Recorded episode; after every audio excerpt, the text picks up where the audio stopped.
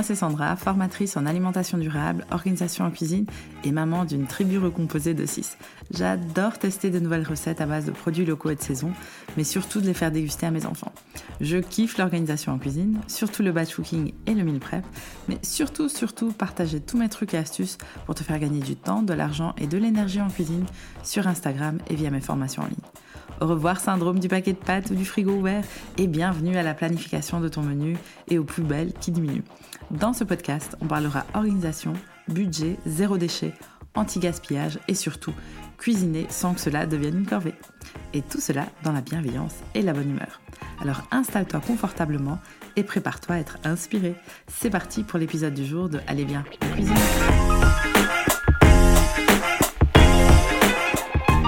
Bonjour et bienvenue à cet épisode numéro 1 du podcast Allez bien en cuisine, le podcast qui te donne envie de passer à table. Je m'appelle Sandra, je suis maman d'une tribu de 6 et consultante en alimentation durable. Sur mon blog littleredboots.be et mon compte Insta qui s'appelle aussi littleredboots.be, je te partage tous mes trucs et astuces pour t'organiser en cuisine, cuisiner pour et avec tes enfants, diminuer ton gaspillage alimentaire et tous les vendredis, je te propose un tout nouveau menu de la semaine local et de saison via ma newsletter. Cela fait quasi deux ans que j'avais en tête de lancer un podcast. Je suis une grande consommatrice de podcasts, alors je me suis dit pourquoi pas moi?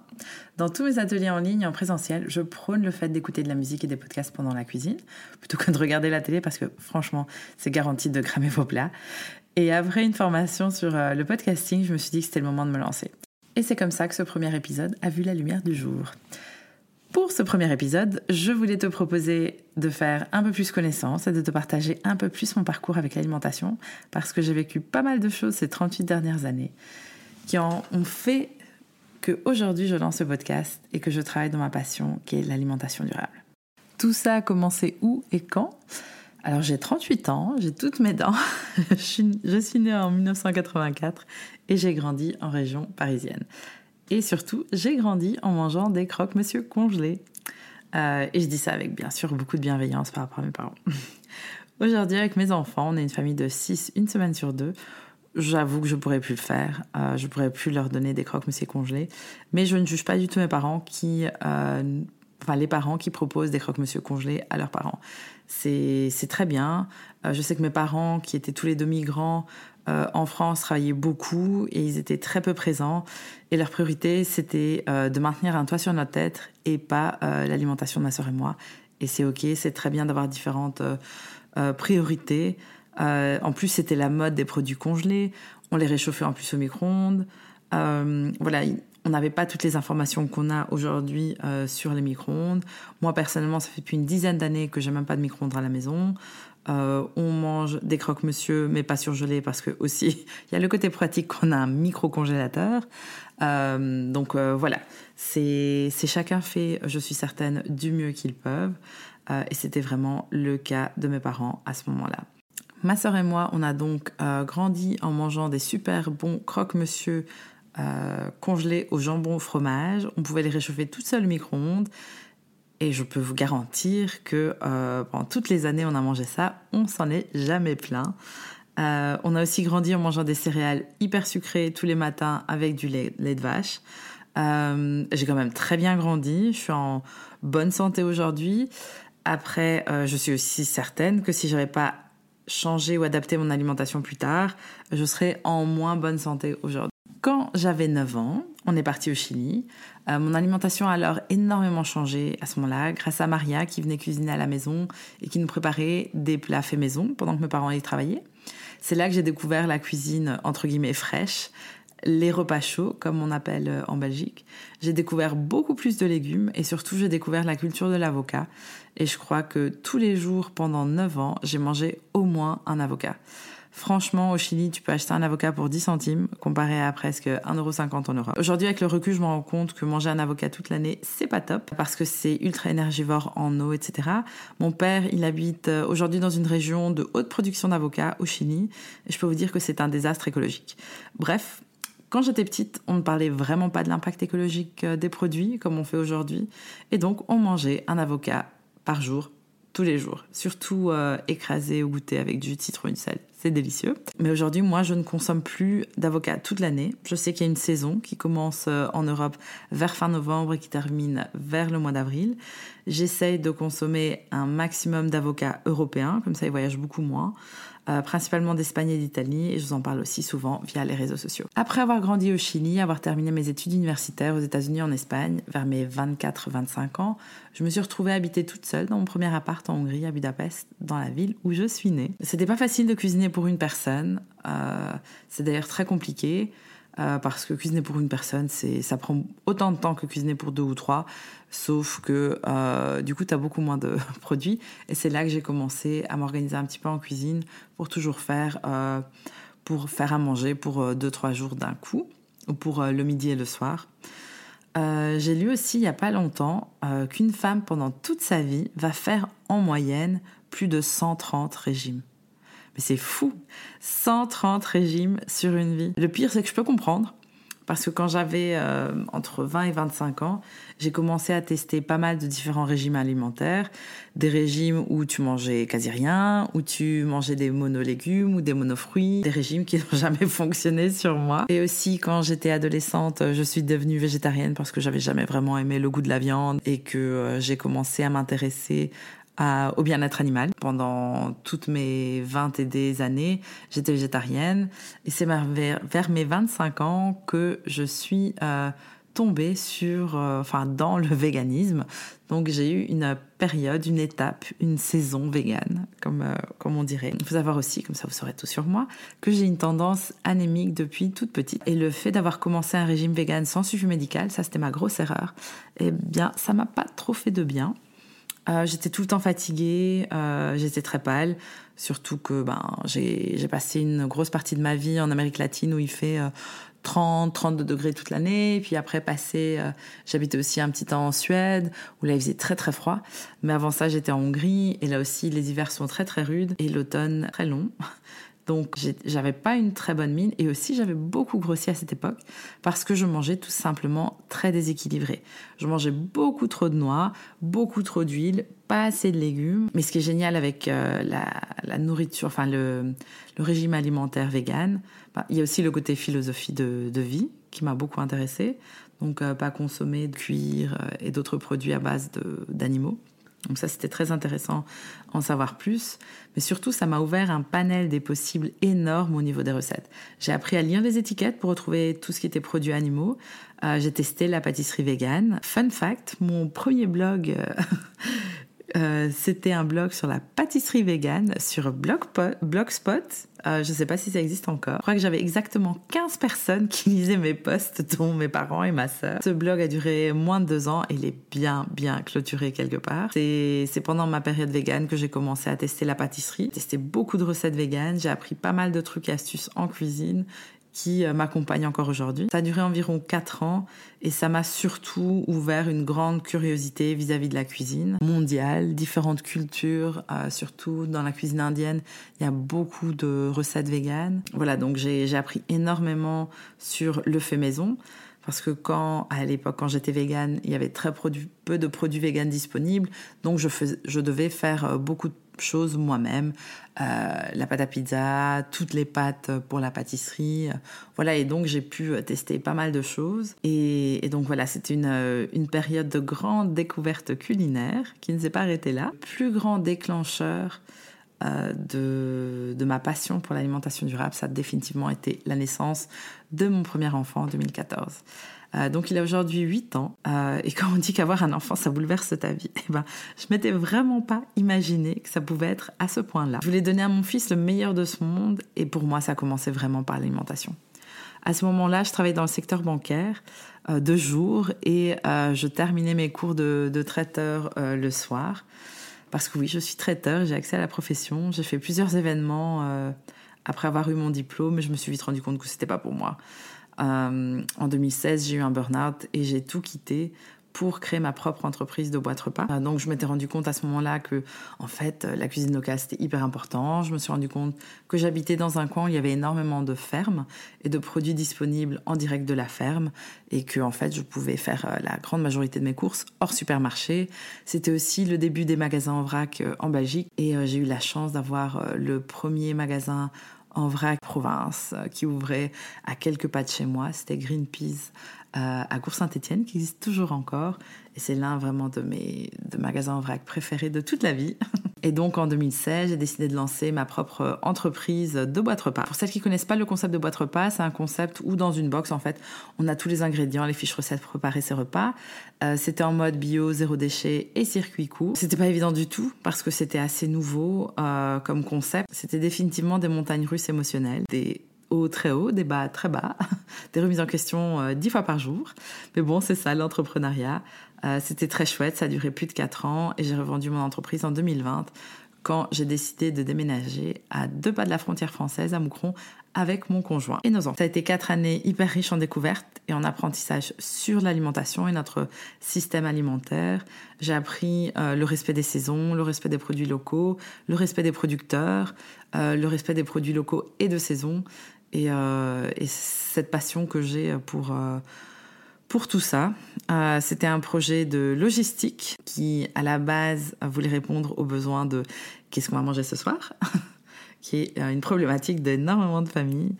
donc pendant ces quatre ans, j'ai créé, je pense que plus d'un millier de recettes à base de produits locaux et de saison. Donc c'était vraiment un très chouette challenge. Euh, je me suis, comme je l'ai dit tout à l'heure, rendu compte de la complexité de notre système alimentaire et je voulais créer euh, une alternative. Aujourd'hui, aujourd'hui, euh, presque quoi, presque bientôt dix ans euh, plus tard. Il y a beaucoup de nouvelles entreprises, beaucoup d'alternatives euh, à l'agroalimentaire qui ont sorti des magasins en vrac, des projets en économie circulaire, en alimentation durable, des mots qui en plus sont de plus en plus connus du grand public et ça c'est génial. Aujourd'hui, je continue l'aventure en alimentation durable, mais d'un autre côté, euh, plus dans la vente de produits, mais plutôt dans les services via le coaching, l'accompagnement des entrepreneurs et des collectivités. Euh, c'est génial de voir aujourd'hui l'impact de mes formations sur euh, ces entreprises et les, et les familles que j'accompagne et voir leur transformation. C'est quelque chose vraiment qui me passionne. Aujourd'hui, à 38 ans et avec quelques années d'expérience en plus, je me rends compte vraiment que l'alimentation, c'est la base de notre santé, c'est la base de notre vie. J'étais végétarienne jusqu'à il y a environ deux ans. Si vous me suivez sur les réseaux, vous savez que mon chef préféré de toute la vie, c'est Yota Motolenghi, qui a une cuisine méditerranéenne et très veggie,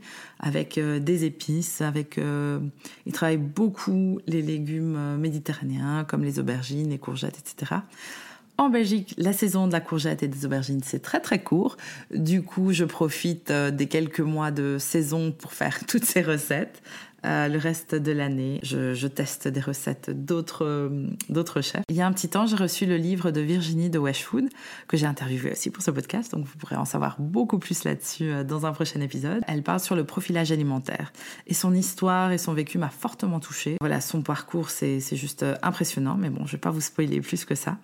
J'ai donc décidé de suivre un profilage alimentaire avec elle. C'était sur base de plusieurs longs questionnaires et le résultat, euh, contrairement à ce que je pensais, ce que j'avais pensé toute ma vie, le meilleur régime alimentaire pour moi, c'est pas un régime végétarien, mais c'est un régime plutôt flexi. Ça veut dire euh, principalement euh, des légumes, des légumineuses, des graines, etc.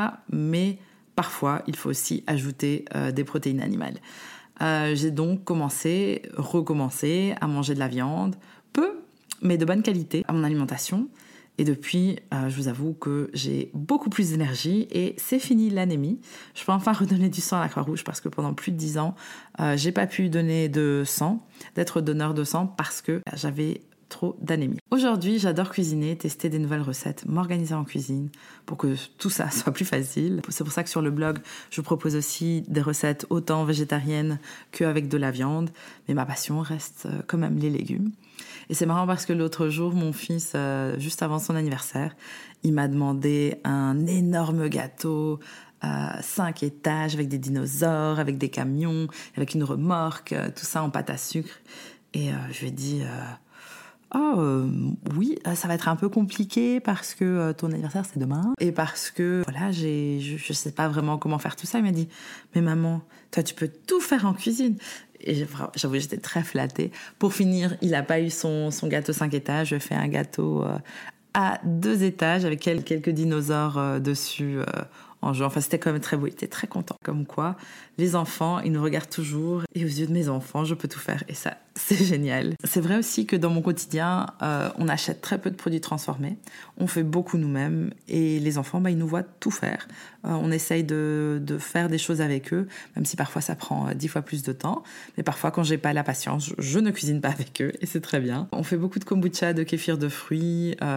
Maintenant, depuis que j'ai commencé une formation sur l'alimentation vivante, je fais énormément de bouillon. Bah, quand on a des, des poulets rôtis entiers, je fais du bouillon et j'adore ça. Je fais très souvent des collations maison, euh, des goûters aussi. C'est pour ça aussi que j'ai sorti il y a peu euh, un livre de cuisine avec ma copine euh, Lily, un livre de recettes sur euh, les lunchbox de la semaine en une heure. Je vous en parlerai un peu plus après. Toutes les informations sont bien sûr sur le blog. Je suis très consciente que dans mon cas, c'est un choix de faire de l'alimentation ma priorité pour moi et pour mes enfants parce que c'est aussi c'est aussi très pratique quand on adore cuisiner, quand c'est notre passion. Du coup, ça passe beaucoup plus facile. C'est beaucoup plus simple de s'organiser parce que voilà, j'adore euh, j'adore cuisiner, passer du temps en cuisine. C'est parce que j'ai envie de faire toute la journée, mais j'aime beaucoup. J'ai aussi, comme je l'ai dit tout à l'heure, j'ai beaucoup d'empathie pour mes parents et pour les croque-monsieur congelés que j'ai mangé pendant des années et des années parce que je sais que c'était plus facile et pratique pour notre situation familiale à l'époque. Mes parents aujourd'hui ne mangent plus de croque-monsieur congelés et qui mangent beaucoup plus équilibré. Et les croque-monsieur c'est hyper bon. Euh, la nourriture congelée aussi, il y a plein de, de bienfaits là-dedans. Je ne suis surtout surtout pas dans le jugement par rapport à ça. Enfin ceux qui me connaissent savent que non. Ici j'ai envie de vous partager ma manière, mon point de vue, aussi celui d'autres personnes que j'admire. Euh, si vous avez un autre point de vue, une autre réalité, je suis sûre que vous faites le meilleur euh, selon votre situation. Euh, je mange du fast-food aussi plusieurs fois par mois et c'est ok. Par contre, il y a une chose que je ne comprends pas, vraiment je ne comprends pas dans ce monde. Ce sont les gens qui n'aiment pas la cuisine de Yotam, Ottolenghi. Vraiment, je comprends pas. Yotam, si tu m'écoutes, je me ferai un plaisir de t'interviewer pour le podcast. Donc appelle-moi pour que mes auditeurs puissent aussi aimer ton univers de cuisine autant que moi. Toutes mes infos sont euh, en description de cet épisode. Aujourd'hui, avec cet épisode, je vais juste vous partager mon vécu, vous faire écouter ma douce voix et vous raconter d'où vient ma passion pour la cuisine. Euh, J'espère que dans les prochains épisodes, je vais vous donner envie de vous organiser en cuisine, de peut-être tester le batch cooking, ou peut-être pas, parce que c'est pas la solution pour tout le monde et c'est ok aussi. J'avais une grande envie de vous partager mes trucs et astuces parce qu'en faisant du zéro déchet depuis presque dix ans, enfin, j'en ai plein de trucs et astuces pour tout ce qui est anti-gaspillage, etc. Et comme les posts euh, sur les réseaux sociaux ont une durée de vie très courte, ben, si tu ne les vois pas, c'est comme s'ils n'avaient jamais existé. Et eh ben, je me suis dit que ce format audio pourrait être, euh, peut-être avoir plus d'impact. Donc, euh, voilà. Je vais tester, je vais, je vais sortir euh, des épisodes. Je me suis donné un an. Peut-être ça va durer plus, peut-être moins, je sais pas. Et voilà, on verra. Le, résultat ne dépendra euh, que de moi et de vous. et donc voilà, ça c'est mon premier épisode. Euh, mais ne vous, ne vous inquiétez pas parce que à force de parler euh, de croque-monsieur, je suis certaine que plusieurs d'entre vous sont déjà en train de se demander si vous avez du pain et du fromage pour faire vos croque-monsieur ce soir. Alors, je vais vous partager ma recette préférée de croque-monsieur revisité. Ce sont des croque-monsieur aux champignons à la feta. Donc oui, pas congelés, oui, pas jambon fromage, mais franchement, ils sont super bons. Je pense que j'ai la recette sur le blog, sinon j'avais posté euh, il, y a, un petit temps. Et en fait, euh, qu'est-ce que vous allez prendre? Vous allez avoir, euh, vous allez prendre des champignons. ça dépend pour combien de personnes, mais j'ai envie de dire 50 grammes de champignons par personne. Vous allez les émincer. vous allez hacher quelques gousses d'ail. Si vous cuisinez pour, disons, une gousse d'ail par personne. Vous voyez, c'est un peu olé olé chez moi, mais voilà. Dans la cuisine salée, c'est pas comme dans la pâtisserie. On peut se permettre euh, d'adapter les choses. Donc vous allez euh, dans une sauteuse avec un fond d'huile d'olive, faire revenir l'ail pendant peut-être euh, 30 secondes à une minute. Une fois que ça commence un tout petit peu à dorer, vous ajoutez euh, les champignons, vous les faites euh, dorer aussi, ça, ça va prendre 3, 4, peut-être 5 minutes. N'hésitez pas à, à garder un feu moyen à bas. Vous allez après ajouter quelques... Un, petit peu de, sel, une pincée de fleur de sel, quelques tours de poivre, bien mélangés, et vous allez les sortir de l'assiette, enfin de, de votre sauteuse, les mettre sur le côté. Pendant ce temps, vous allez dans un bol aussi émietter de la feta. On va compter plus ou moins euh, un petit bloc de feta, c'est 50 grammes. Donc on va compter 25 grammes par personne. Donc vous allez l'émietter, le mettre de côté. Après, euh, vous allez aussi prendre un peu de salade de blé. Euh, donc une toute petite poignée par personne. Vous allez bien rincer la salade de blé parce que très souvent, comme ça pousse vraiment à hauteur de la terre, donc il y a très souvent des, des petites saletés. Donc vous aurez les trois éléments qui sont prêts et après, tout est dans le pain. Alors, il y a plusieurs écoles. Il y a les écoles qui, qui vont utiliser des machines à croque. C'est très bien. Si vous avez une machine, vous allez mettre tranche de pain, vous allez mettre votre salade. Oui, vous allez chauffer la salade, c'est pas grave. La salade, les champignons, la feta, la deuxième tranche de pain, et voilà, vous allez mettre ça dans votre machine à croque. Mais si, comme moi, euh, vous n'utilisez pas de machine à croque pour les croques, monsieur, on va les faire dans une poêle ou dans une sauteuse. Vous allez mettre euh, du beurre à l'intérieur du pain. Vous allez mettre du beurre à l'extérieur du pain, sur chaque tranche. Et oui, parce qu'on est dans la gourmandise ici. Donc, vous allez faire comme dans le croque, vous allez ajouter la salade, les champignons et la feta. Vous allez fermer votre croque. Vous allez le mettre avec un petit morceau de beurre qui va fondre. Vous allez mettre votre pain qui aura déjà du beurre des deux côtés. Oui. Vous allez réchauffer votre croque-monsieur. Vous allez un peu l'aplatir avec une spatule, qu'il soit bien, qu'il se referme un maximum. Et après quelques minutes, une fois que vous sentez que le pain commence à, dorer, à croustiller, vous allez le réchauffer de l'autre côté. Et une fois que c'est prêt, euh, après 3-4 minutes de cuisson à feu moyen doux, et eh ben votre croque-monsieur, il sera prêt. La salade sera encore fraîche, les champignons seront tièdes et votre fromage, euh, votre feta aura un petit peu fondu. Et vous aurez surtout un beau croustillant doré des deux côtés de votre croque-monsieur. Et donc voilà, maintenant j'en ai l'eau à la bouche. J'étais déjà en train de me dire, j'ai des champignons, j'ai de la feta, j'ai de la salade de blé. Donc maintenant, je vais aller dans ma cuisine et je vais me faire un croque-monsieur à la feta et aux champignons. Sur ce, je vous souhaite une euh, très bonne euh, journée, soirée ou où que vous soyez et à l'épisode prochain. Au revoir. Merci beaucoup d'avoir écouté ce nouvel épisode du podcast Allez viens, on cuisine. Est-ce que c'est moi ou cet épisode est passé beaucoup trop vite? Pour encore plus d'inspiration recettes ou de trucs et astuces pour diminuer ta charge mentale en cuisine, rendez-vous sur mon compte Instagram at littleredboots.be. Merci de me laisser un 5 étoiles ou un avis sur mon podcast sur Apple Podcast ou ta plateforme préférée d'écoute. Ça me booste pour continuer de te créer ce type de contenu. À très vite pour un nouvel épisode.